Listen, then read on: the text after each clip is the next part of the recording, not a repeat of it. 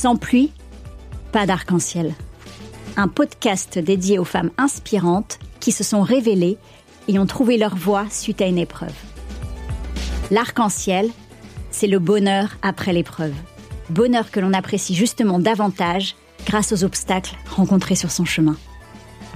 Je suis Sarah Pebro, comédienne, humoriste et auteur. J'ai eu un cancer du sein à 30 ans. J'en ai fait un spectacle qui s'appelle K Surprise, après avoir publié un livre, Sarah, 30 ans, mon cancer, même pas peur. Suite à mon cancer, j'ai eu mon plus bel arc-en-ciel. Un bébé. Sans pluie, pas d'arc-en-ciel. Un titre inspiré de ma grand-mère adorée, Mamé. Grâce au récit de mes invités, vous serez, je l'espère, inspiré, reboosté, empli d'espoir, pour ne plus attendre, vous affirmer dans votre voix et donner tout pour réaliser vos rêves. Ronsard écrivait C'est la nuit qu'il est beau de croire à la lumière. L'épreuve est une occasion donnée pour donner une nouvelle direction à sa vie et réaliser ses rêves. Sans pluie, pas d'arc-en-ciel.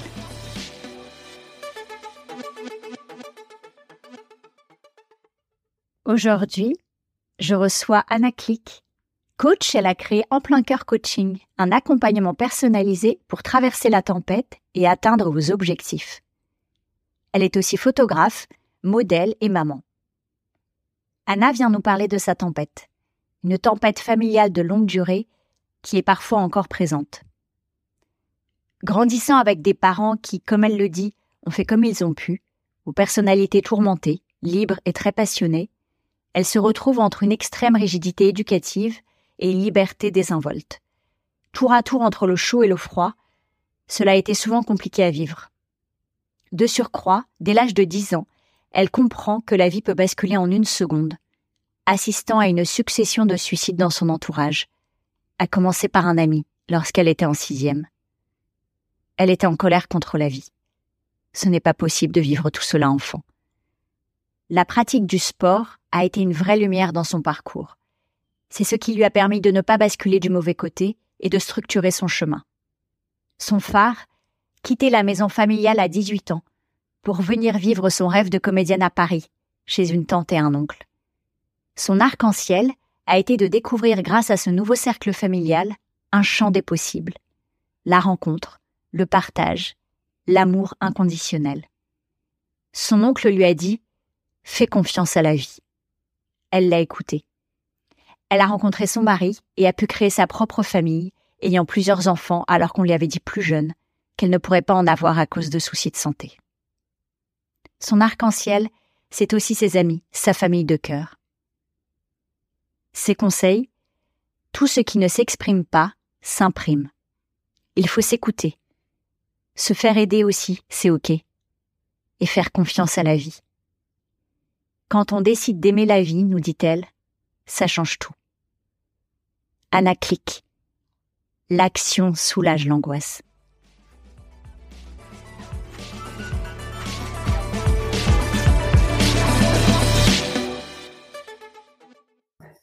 Bonjour Anna. Bonjour Sarah. Merci beaucoup d'être avec moi pour ce nouvel épisode. Merci à toi de m'accueillir.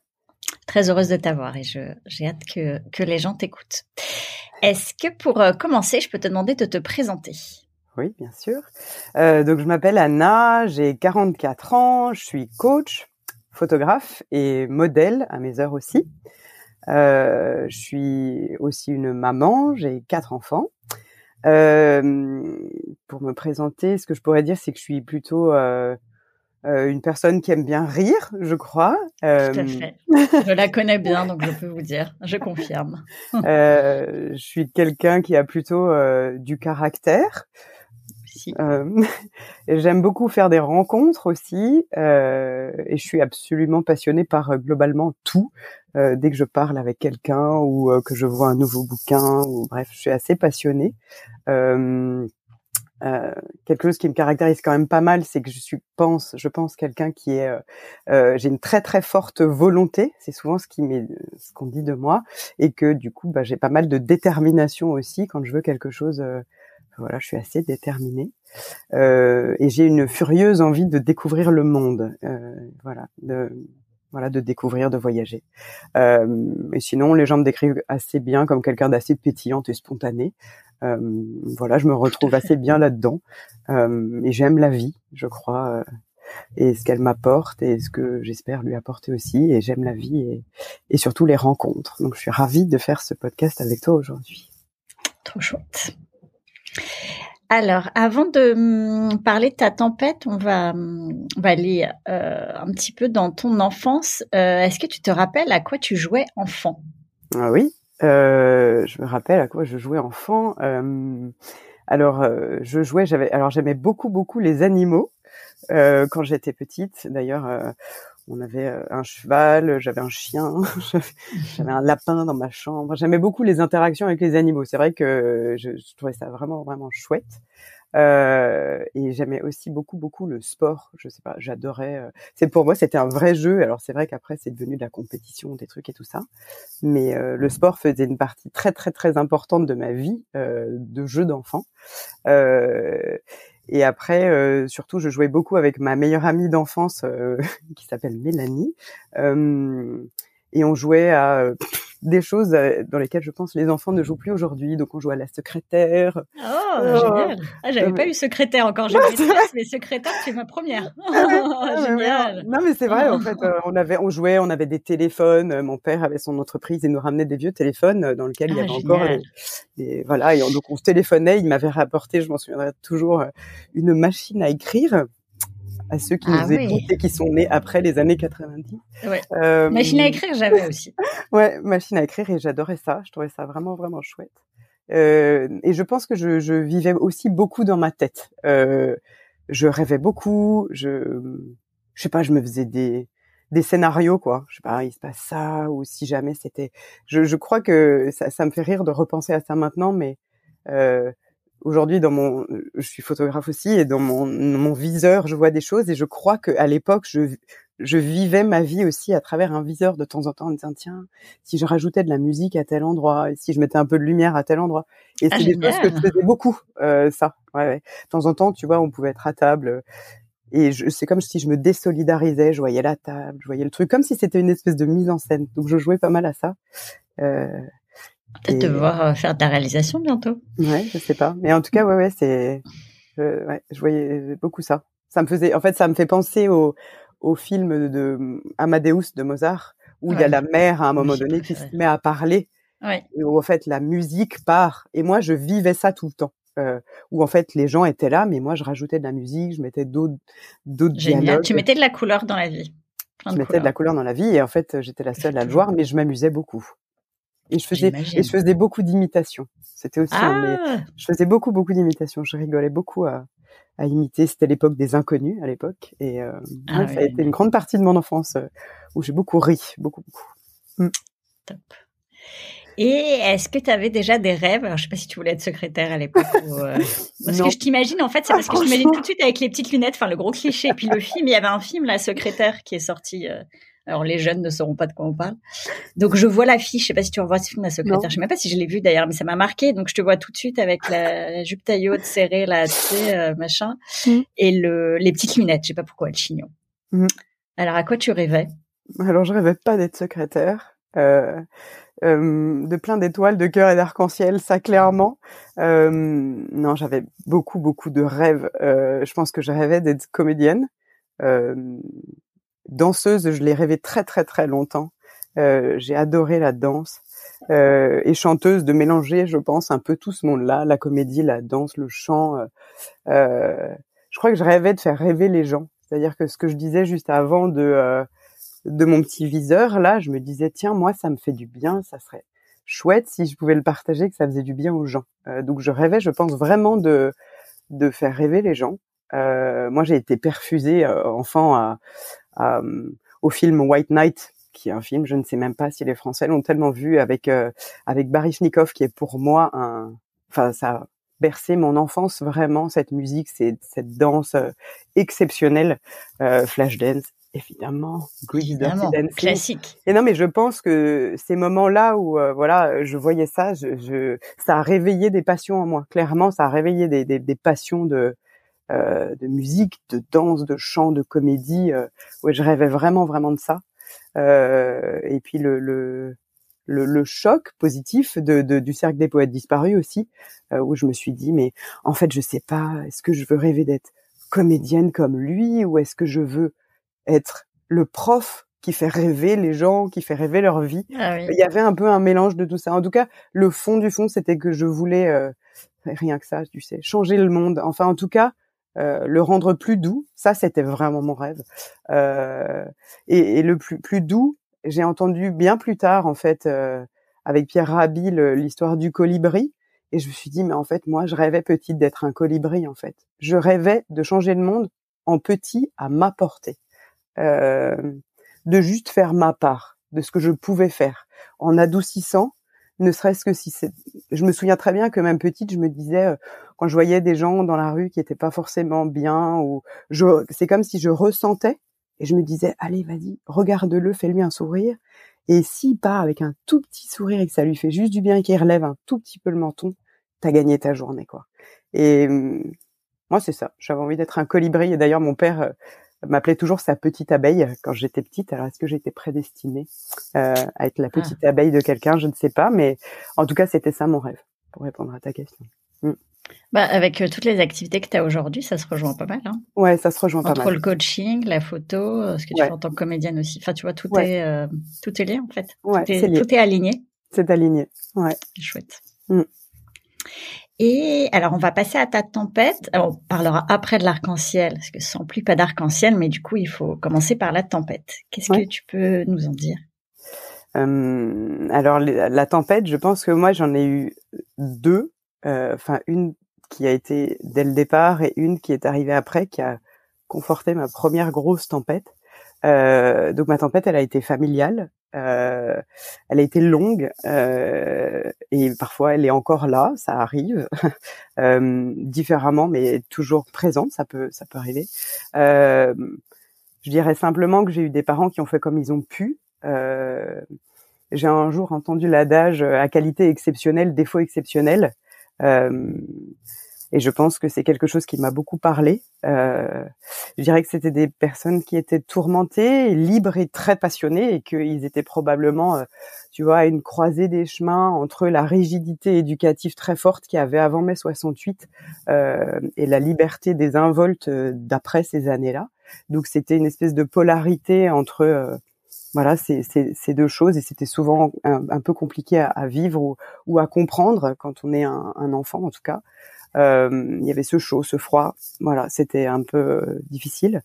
Euh, et, en plus de cette famille qu'on tentait bien bon an mal an de, maintenir ensemble, j'ai très vite compris que vers 10 ans que, que la vie en fait elle pouvait basculer en une seconde j'ai en fait, euh, on a eu malheureusement une, une succession euh, de suicides. et voilà, et en fait, c'est un bal macabre qui s'est ouvert. Je m'en souviendrai très précisément en sixième, avec la perte d'un ami de mon âge. voilà, qui s'est donné la mort et, et, et ça a emporté. c'était c'était terrible, c'était vraiment un tourbillon et en fait ça a emporté voilà six personnes avant que j'ai 18 ans. Euh, donc la mort pour moi, elle était assez présente, elle était partout. Euh, et du coup, euh, c'est vrai qu'à cette période-là, pour moi, la mort, elle était présente partout. Euh, donc euh, c'était assez compliqué. Au fond de moi, j'étais comme, tu vois, un, cheval qui se cabrait, qui hurlait. Et je me disais, mais il faut que je me sorte de ça. De, c'est des années qui restent pour moi extrêmement marquantes. Euh, euh, des années de, construction et de destruction en même temps. C'est assez assez compliqué à expliquer. Euh, et voilà, enfin en tout cas, euh, euh elles sont là et elles font aujourd'hui euh, ce que je suis.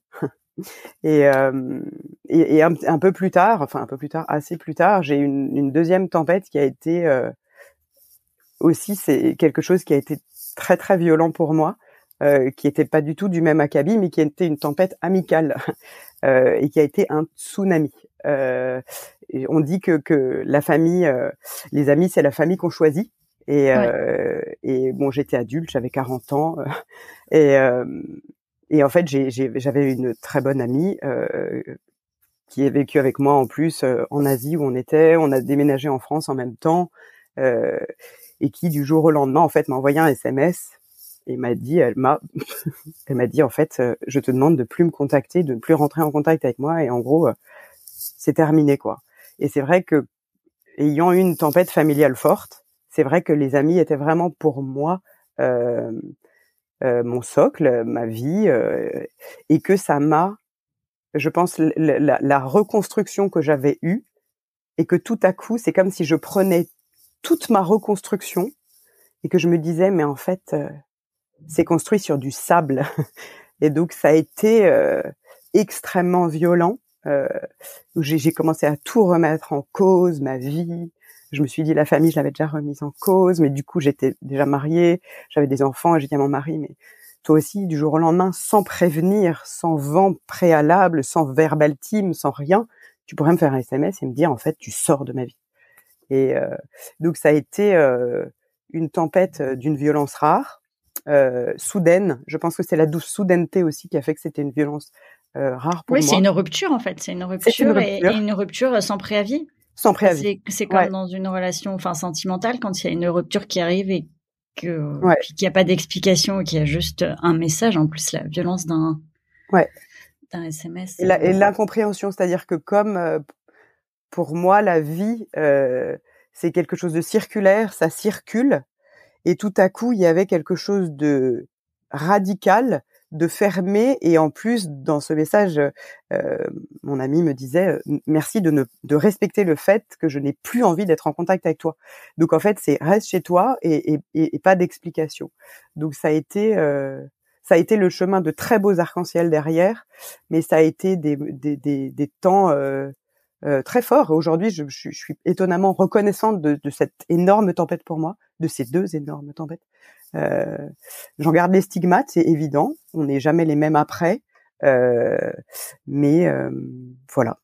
Qu'est-ce qui t'a aidé du coup, donc entre entre tous ces départs bien trop tôt, enfin mm-hmm. bien trop bien trop prématurés et et les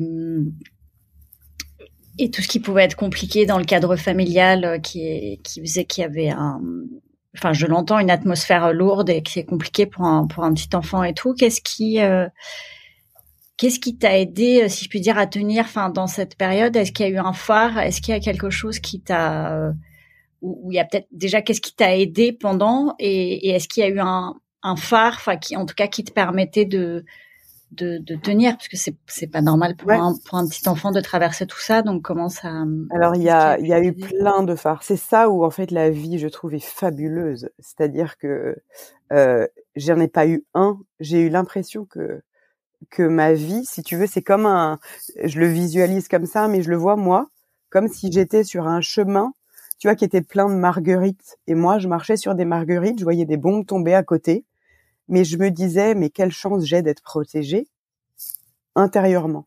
Donc je pense que j'ai eu, euh, j'ai pas eu un phare, j'en ai eu plein. Euh, j'ai eu plein d'arc-en-ciel, j'en ai eu des cascades.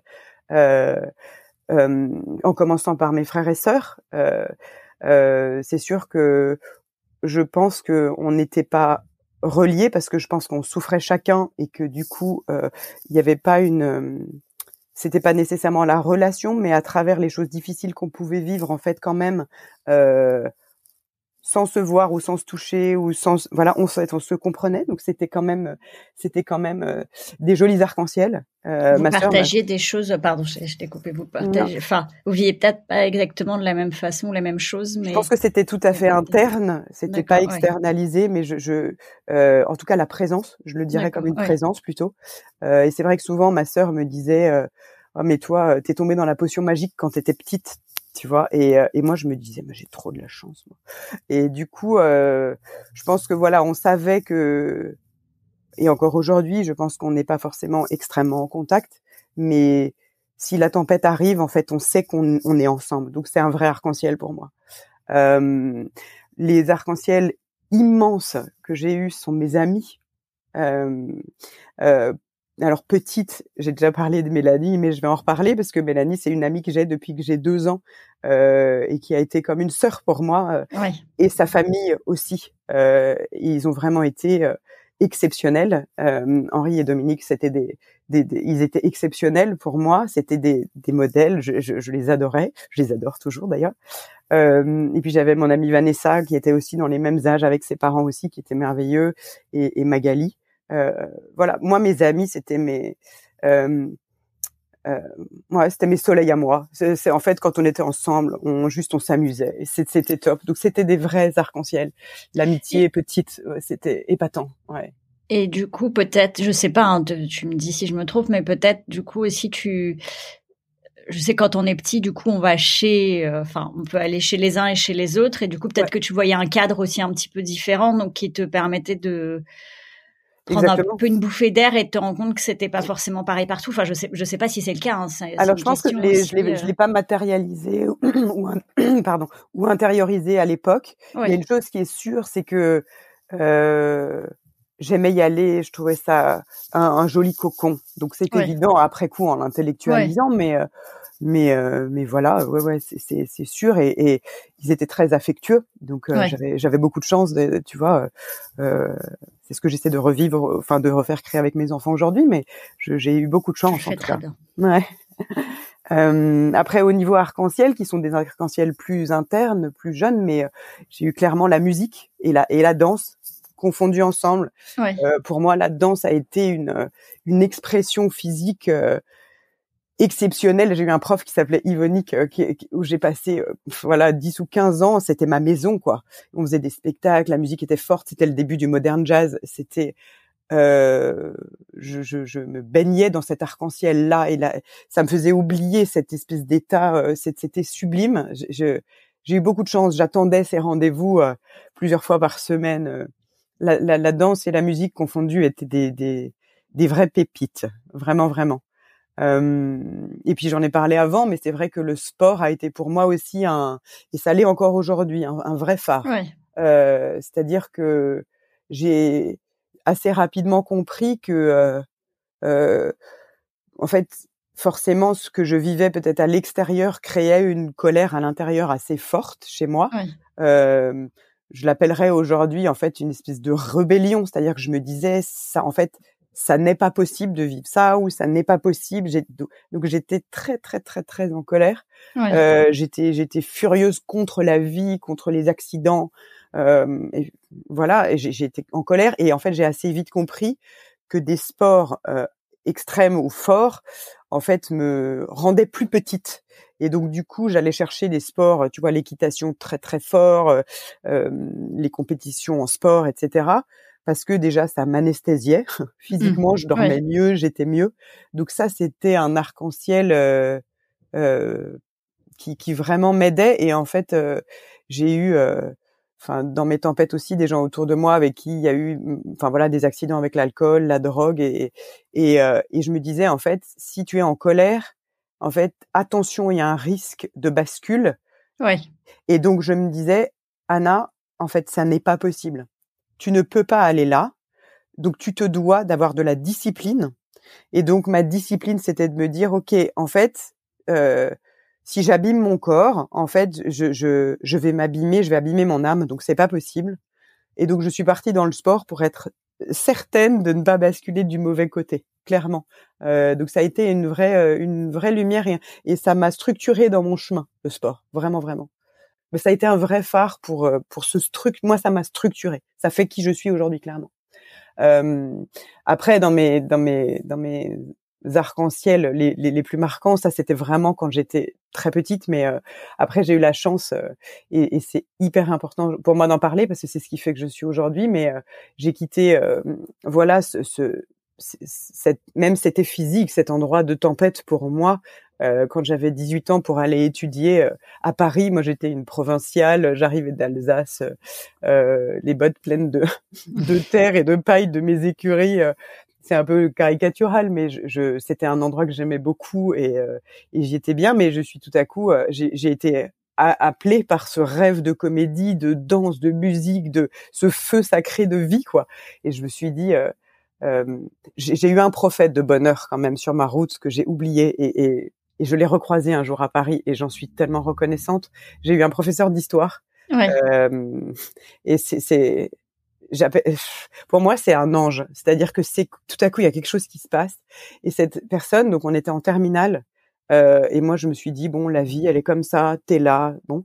Et et je me souviens très bien, je m'étais inscrite dans une fac d'éco, euh, tout truc classique. Bon bah t'as fait ça, donc tu vas aller faire de l'économie et tout. Et, et, en fait, il est arrivé un jour, comme Kipling dans le cercle des poètes disparus. Il a jeté sa sacoche en classe et il nous a dit bon, aujourd'hui on travaille pas, j'ai quelque chose d'important à vous dire. Vous êtes mes élèves, c'est important. Là, je suis dit, oh là, quelque chose se passe. Il dit, bon, euh, on est dans les années 98. Euh, il dit, voilà, en fait, je ne vais rien vous cacher. La vie, l'avenir va être compliqué. Il va y avoir des crises. Ça va être des années difficiles. Donc, les enfants, en fait, il y a une chose qui est importante, c'est que si les années sont difficiles, faites quelque chose qui vous plaît. En fait, si vous avez un feu sacré à l'intérieur, ouvrez les vannes. Parce que quand on fait ce qu'on aime, en fait, au moins on a de la force pour se battre. Et rien qu'à y reparler, à en reparler aujourd'hui, j'en ai la chair de poule. Monsieur Moi si vous m'entendez. Pourtant, je l'ai pas connu, mais. Ouais. Et je me suis dit, ok, on devait être au mois de mai ou juin. J'avais déjà fait les entretiens, j'étais déjà prise dans mon école, tout était vissé, c'était fait. Et je me suis dit, mais Anna, c'est quoi ton feu sacré? En fait, qu'est-ce que tu veux? Tu veux être un colibri? Tu veux mettre de la lumière sur la vie des gens? Tu veux que la vie soit belle? Tu veux rayonner? Aïe aïe aïe, tu n'es pas du tout au bon endroit. je suis ah, pu rayonner à la fac d'éco, mais bon, ça aurait été un peu différent. oui, j'aurais pu. Et je rentrais chez moi et je me suis dit, mais ça va pas du tout, en fait. J'avais toujours cette idée aussi que la vie pouvait s'arrêter demain. Et donc, j'avais cette urgence de vie qui était très, très forte. Et donc, je suis rentrée chez moi et euh, c'était les débuts d'Internet. Et donc, du coup, là, j'avais j'ai fait mon petit truc de connexion. Et donc, je suis allée regarder école de cinéma, école de théâtre. Et, et là, j'ai vu le cours Florent. Je me suis dit, tiens, pourquoi pas Au fait, ça a l'air vraiment fun. Et donc, j'en ai parlé à mes parents qui étaient, euh, je pense, un peu paniqués quand même. Et euh, donc, je suis allée faire un stage d'été. Et j'ai trouvé ça fabuleux. J'ai trouvé la scène fabuleuse. Ce quatrième mur, cette lumière, ces textes que tu reprends, euh, ça m'a passionné euh, tout de suite. Euh, et donc voilà. Et euh, après, évidemment, j'ai eu de beaux arcs-en-ciel. Nous nous sommes rencontrés, Sarah, et depuis, nous sommes toujours ensemble. Euh, et, et, et, de là, de cette lumière et de ce feu sacré, quand ça s'aligne, j'ai eu encore une fois des arcs-en-ciel immenses. Et le premier, et c'est évident qu'il faut en parler pour moi, c'est euh, la générosité que j'ai rencontrée en arrivant à Paris. En fait, je pense que mes parents étaient un peu inquiets, donc mon père m'a dit bon, tu vas aller vivre euh, chez un oncle et une tante pour démarrer parce qu'on ne sait pas quand même le cinéma, le théâtre, tout ça, c'est un peu voilà. Et donc du coup, je suis allée euh, au départ pour euh, juste un petit temps chez mon oncle et ma tante, donc Agnès et Laurent. Euh, et ce petit temps s'est un peu prolongé et je suis restée vivre chez eux pendant quasiment cinq ans, donc ah. toutes mes années euh, de classe libre et, étudiante. Euh, et, et c'est vrai que pour moi, ça a été euh, des années. Ils ont été d'une générosité, d'une grandeur d'âme. Euh, J'en suis émue encore. Je suis émue de la générosité des gens que je croise. Et euh, eux ont été plus que généreux. Ils ont été fabuleux. Et euh, je pense qu'ils m'ont ouvert un champ des possibles. Ils m'ont transformé. Je pense que ma vie d'avant m'a transformé. Je ne veux pas réduire ce que j'ai vécu enfant.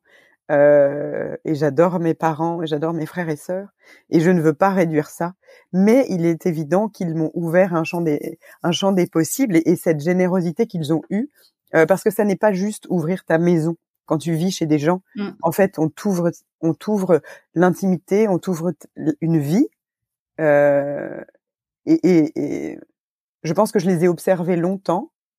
Euh, au début j'avais l'impression que euh, je vivais chez des martiens je me disais c'est étonnant, ils sont vraiment différents. Qu'est-ce qui est si différent?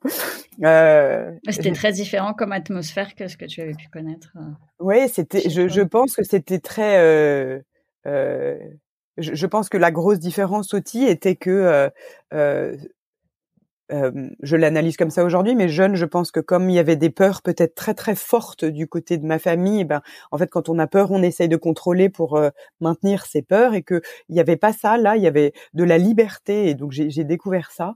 Euh, et donc c'était un arc-en-ciel immense qui vraiment vraiment m'a transformée parce que derrière ça m'a euh, euh, ouvert euh, voilà d'autres horizons. Mais là, en tout cas cet arc-en-ciel là du, du de la rencontre, du partage, euh, de l'amour inconditionnel, de la de la joie. Euh, voilà, j'avais aussi un, un, cousin qui a accepté que j'aille habiter chez lui avec ses parents alors que ses deux frères étaient déjà partis. Euh, euh, moi aussi, pour moi, ça c'est d'une générosité. Je, je, enfin, je suis encore aujourd'hui subjuguée, quoi.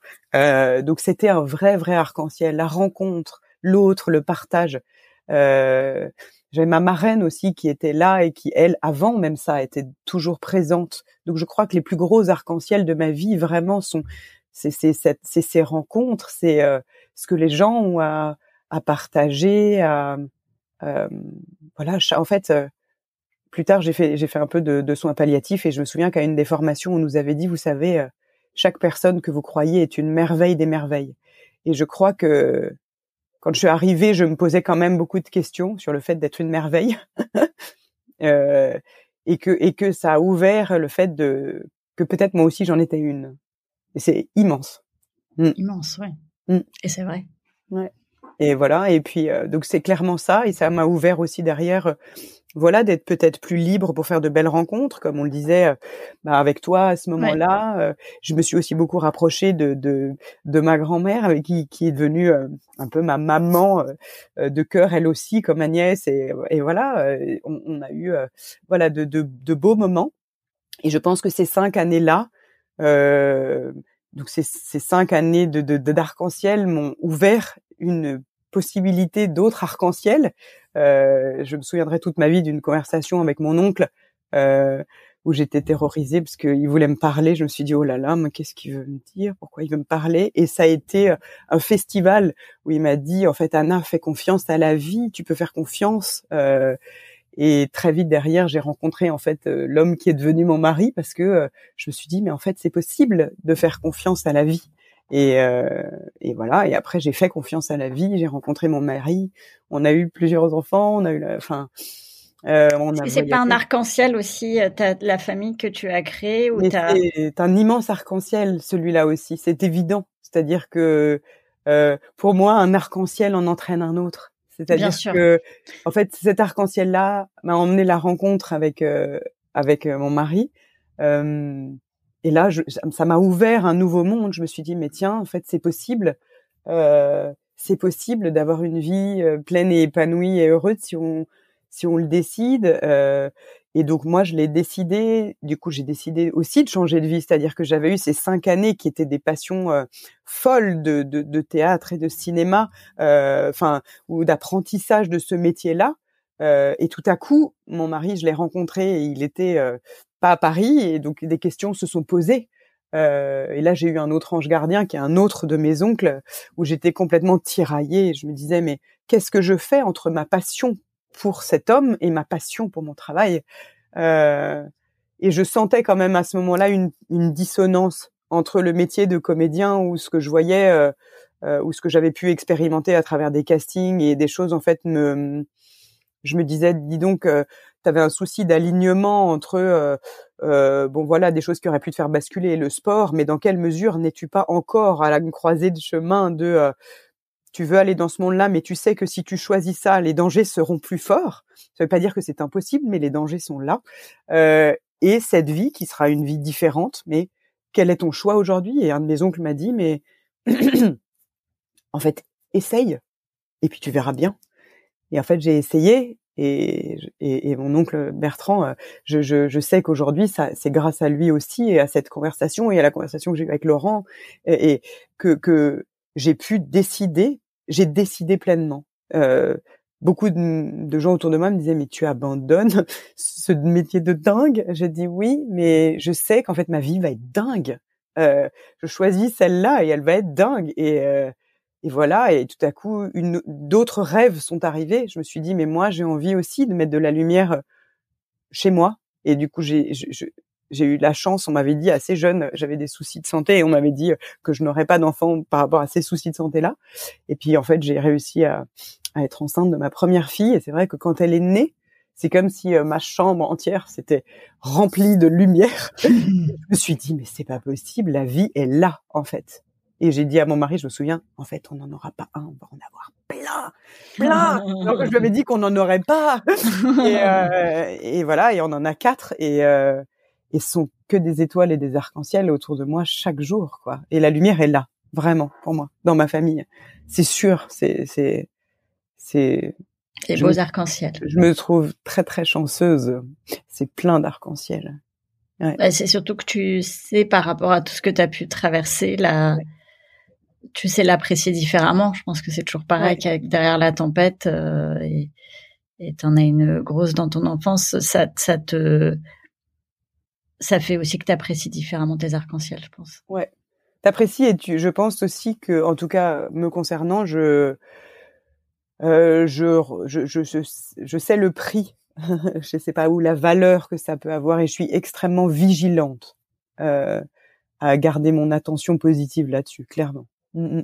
Ouais, il y a quelque chose dont tu nous as parlé rapidement, mais enfin, si tu veux bien nous en parler, j'aimerais bien, parce que tu as parlé des soins palliatifs, c'est quelque chose que tu as fait aussi, toi qui veux apporter de la lumière euh, aux gens. C'est aussi une euh, très belle chose que tu as faite. Est-ce que tu veux nous en parler un petit peu pour nous dire déjà, je sais pas, peut-être pourquoi tu sûr ouais, ouais, bien sûr, vers ça et... euh, En fait, donc ma, ma tante chez qui j'habitais, elle, en fait, était psychologue en soins palliatifs. Euh, et c'est vrai qu'après, euh, nous, on est parti en expatriation, on était en Asie. Et, euh, et j'avais un lien quand même extrêmement fort, comme je l'ai dit tout à l'heure, avec ma grand-mère. Euh, et c'était un de mes points difficiles quand on est parti en expatriation.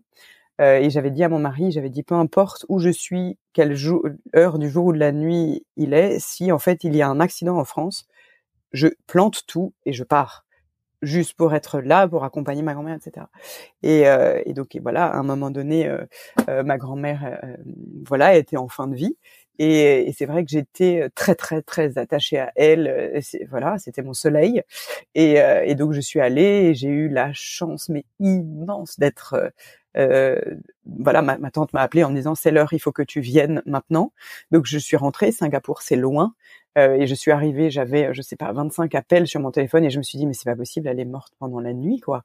Et, et en fait je suis arrivée euh, euh à l'hôpital où elle était et j'ai ouvert la porte et en fait elle a levé le, le peu d'énergie qu'elle avait encore, elle a levé le doigt et elle m'a dit je, en fait je t'attendais et ce sont les derniers mots qu'elle a dit. Et donc on a parlé très peu de temps et après elle est tombée dans le coma euh, et j'ai continué à profiter d'elle euh, je, très égoïstement. Euh, voilà, elle était euh, pas, euh, euh, enfin pour moi, la femme que je connaissais quand je l'ai vue allongée dans ce lit d'hôpital. Et donc moi, je me suis dit, ouh là là, mais ça ne va pas du tout. Cette femme immense, si belle et si solaire. Elle était solaire, elle était magnifique, elle avait des yeux azur, elle était superbe. Et moi, je me suis dit non, non, non, non, non, non, ça va pas. Donc, je, suis partie là à la pharmacie, acheter du shampoing sec, de trucs pour lui faire les ongles. Je dis non, non, non, non, non, c'est pas possible. Et donc, on a passé trois jours. Euh, euh, là, alors effectivement, je ne connaissais pas le, la fin de vie euh, euh, proche, en tout cas l'accompagnement de la fin de vie, c'est-à-dire que moi j'avais eu beaucoup de décès autour de moi, j'avais beaucoup de gens qui étaient partis, mais je ne les avais pas accompagnés puisque malheureusement c'était plutôt des gens qui avaient décidé de mettre fin à leur vie, donc en fait euh, tu n'accompagnes pas là. Et là c'était différent. Et je me suis dit mais moi là j'ai une chance, je vais en profiter. Et, et donc, ben, bref, quand la, vie quitte ton corps, en fait, la souffrance malheureusement en fait est là, et ce que j'ai découvert à ce moment-là.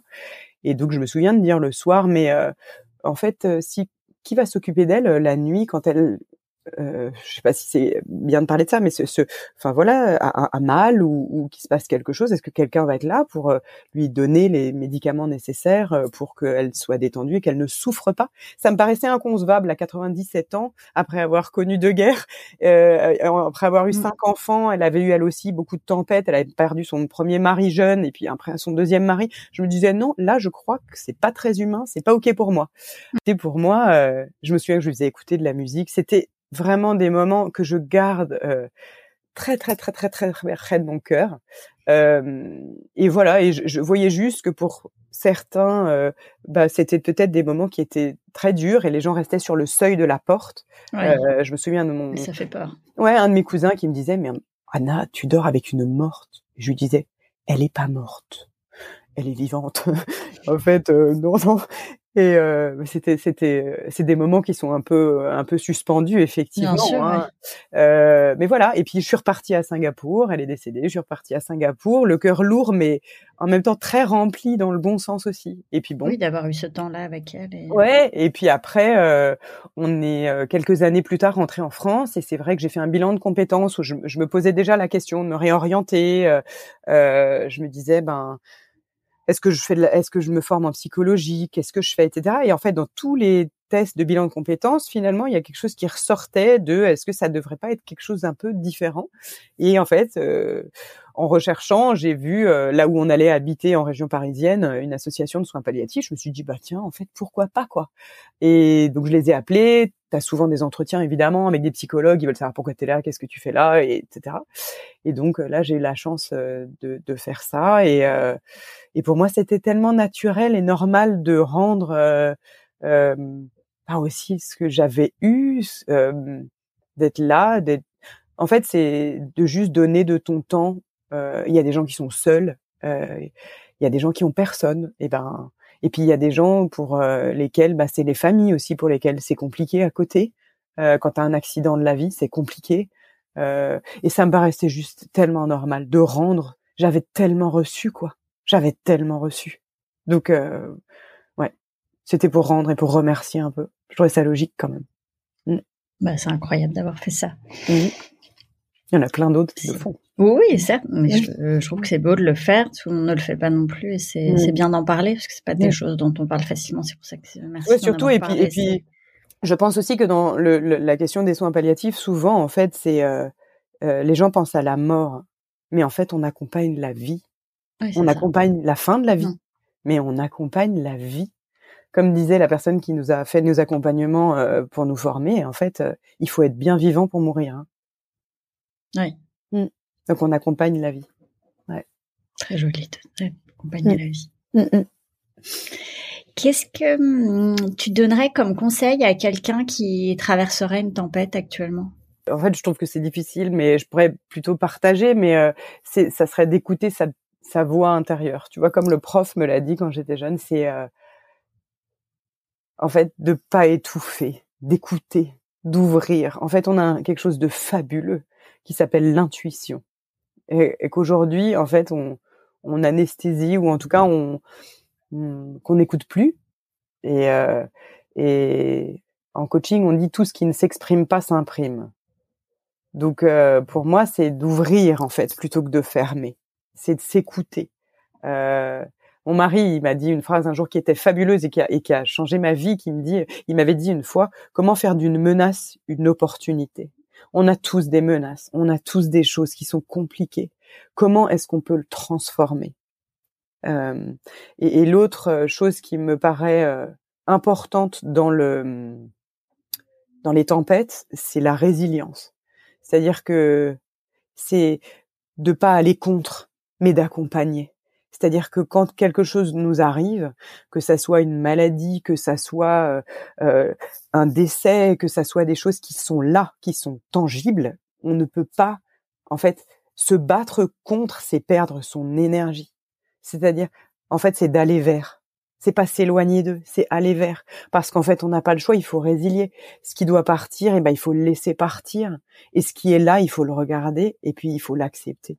C'est euh, et puis faire confiance à la vie, quoi. Faire confiance à la vie. S'il y a ça, des choses qui se passent, ben c'est peut-être compliqué, mais c'est ouais, c'est de l'accepter. Mm. Et puis de voir les cadeaux. Parce que dans dans l'ombre, il y a des, tu vois, je parlais de mon chemin de marguerite là tout à l'heure, mm. mais en fait, il y a plein de petites marguerites. C'est des micro trucs et quand on n'est pas bien, c'est vraiment difficile à avoir et parfois on peut pas les voir. Et parfois on peut pas. Et c'est ok. Mmh. Et de se faire aider, c'est ok en fait. Ah oui, complètement. Et ouais. Et quand on n'arrive pas à avoir les marguerites ou les arcs-en-ciel, eh ben c'est ok d'aller dire en fait là toute seule, moi je peux pas, j'y arrive pas, donc j'ai besoin mmh. d'aide. c'est ok? Ouais. Mm, mm. Pas de la faiblesse, au contraire, c'est une grande force. Ouais. De le reconnaître et puis de se faire aider et c'est mm. pas rester isolé dans la tempête. Ça, c'est quelque chose qui, revient dans les épisodes, mais je veux vraiment qu'on le redise toujours parce que parce qu'on est tellement plus fort ensemble et, même si on veut pas tout raconter, mais au moins voilà, aller voir quelqu'un pour se faire accompagner, c'est important. Mm-hmm. Qu'est-ce que quel est ton mantra préféré? Ah, ah. Euh, mon mantra préféré. Alors le, le, premier, je pense, qui a suivi ma vie, c'est euh, il vient, ça vient de mon père. C'est l'action rabote les ambiguïtés. C'est-à-dire ah. que et je le, je rajouterai aujourd'hui un à cette l'action rabote les ambiguïtés un mot que j'ai lu dans un livre de Laurent Gounel qui est qui en plus dit l'action soulage l'angoisse. C'est-à-dire que pour ah moi, Ouais, mon père m'a toujours dit, et, j'en suis tellement reconnaissante de ça, c'est vrai. En fait, si tu sais pas, Anna, essaye. Si tu aimes, magnifique. Si tu n'aimes pas, bah, tu auras raboté ton ambiguïté. Tu passeras à autre chose. Mais au moins, tu regretteras pas. Donc, vas-y, quoi. donc, moi, c'est vraiment quelque chose qui drive ma vie. C'est-à-dire que quand je, je sais pas, j'y vais à fond, de préférence, et ça soulage mes angoisses. Et en plus, euh, et en plus, j'apprends plein de choses, je rencontre plein de gens. Donc, l'action rabote les ambiguïtés, j'adore. Et euh, ouais. Et j'en ai une autre quand même que j'aime bien, Detty Elsoum, euh, qui avait dit la gaieté euh, n'est-elle pas la plus élégante forme de résistance? Ah oui, j'aime bien. Et, et je pense que quand parfois on est dans une tempête, eh ben la gaieté, ça peut aider aussi. Euh, Complètement. ça permet de résister. Ouais. Mm. Bien d'accord. Ouais. Et un livre qui a changé ta vie Un livre. Oui. Oh, ok. Euh, J'en ai plein des livres qui ont changé ma vie quand même. Euh, mais je peux en citer plusieurs. Hein, mais... Ouais, alors j'ai vraiment La liberté intérieure de Jacques Philippe. Euh, une, une, une pépite, vraiment, vraiment. Euh, c'est franchement, si vous ne l'avez pas lu, La liberté intérieure, c'est vraiment une merveilleuse pépite. Euh, J'avais lu très jeune un livre qui m'avait donné d'ailleurs le goût de la lecture, qui s'appelle Le scaphandre et le papillon. Euh, c'est un, c'est un, livre merveilleux, merveilleux. Euh, alors ça relie peut-être aussi avec les soins palliatifs, etc. Mais c'est quelqu'un qui en fait a eu un AVC et donc vit à l'intérieur de lui-même. En fait, tout est clair à l'intérieur, mais en fait, il ne peut pas parler. Donc, comment tu interagis avec les autres, etc. C'était un livre fabuleux. Euh, et la trilogie euh, Charles Pépin, les vertus de l'échec, la confiance en soi et la rencontre. Allez-y. Ah, il faut que je le lise. T'es pas la première à m'en parler, donc il faut que Les vertus de l'échec, c'est fabuleux. Pour moi aussi, c'est les vertus de l'essai plus que de mm. l'échec. C'est d'y aller, quoi. Ça rejoint l'action rabote les ambiguïtés, mais euh, mais en fait, c'est génial d'essayer, quoi. C'est qu'on est vivant, c'est beau. Ouais. Mm, mm. Et la musique qui te donne la pêche. Mmh. Alors j'habite au Danemark et, euh, et j'ai un film que j'adore qui est, qui est un film danois euh, Druk, je crois que ça s'appelait Drunk en France. Euh, et la chanson c'est What a Life. Ça, ça me donne beaucoup beaucoup beaucoup la pêche.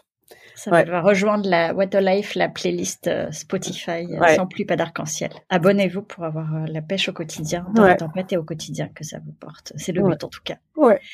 Et pour finir, est-ce que tu peux partager avec nous ta vision du bonheur aujourd'hui?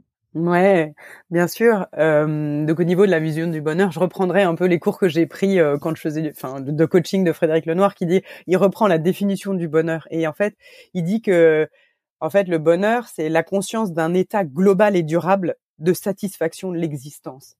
C'est-à-dire que le bonheur, c'est un état. C'est mmh. pas, euh, c'est la différence entre, tu vois, la joie et le plaisir, qui sont des émotions immédiates. Tu prends un carré de chocolat, t'es content, c'est bon, puis ça se dissipe. Alors que le bonheur, c'est quelque chose qui s'installe de manière globale parce qu'on est bien dans sa tête, on est bien dans son corps et on est bien dans son cœur. Euh, donc c'est c'est d'aimer la vie, c'est d'aimer la vie dans sa globalité. Euh, c'est sûr que quand on y réfléchit, ben la vie, elle est faite de choses agréables, elle est faite de choses désagréables. Parfois, il y a, y, a, y a beaucoup de souffrance, c'est évident. Euh, mais quand on décide d'aimer la vie, ça change tout euh, parce qu'on on va beaucoup mieux, quoi. Mm. Joli, aimer la vie. Aimer la vie. Mm. Ouais. C'est un beau mot de la fin. Est-ce que sinon il y a quelque chose qu'on n'a pas abordé que tu, tu aurais voulu partager avec nous? Non, je crois que je crois que j'ai à peu près à peu près tout abordé. Et si pour peut-être terminer quand même là-dessus, c'est que je pense aujourd'hui, euh, en ayant fait la rétrospective quand même de mes tempêtes euh, et de mes arcs-en-ciel, c'est que euh, je crois profondément que mes tempêtes sont mes arcs-en-ciel. Et que je ne serais pas qui je suis si en fait euh, mes tempêtes n'avaient pas été là, elles sont mes arcs-en-ciel. C'est-à-dire qu'aujourd'hui, je suis capable de, de remercier mes parents pour ce qu'ils ont fait. Je les aime profondément. Euh, je remercie mon ami qui a coupé avec moi parce que finalement, ça a été la chose la plus dure qui me soit arrivée aussi. Et, euh, et en fait, c'est mon arc-en-ciel aussi. Et tous ces gens qui sont partis et, euh, et pour lesquels, voilà, ce sont des tempêtes immenses. Mais en fait, euh, c'est ce qui fait que c'est des arcs-en-ciel et que je me suis mise en mouvement. Donc, je suis vraiment reconnaissante. merci beaucoup, Anna. Merci, Sarah. Merci. Prends soin de toi. Merci.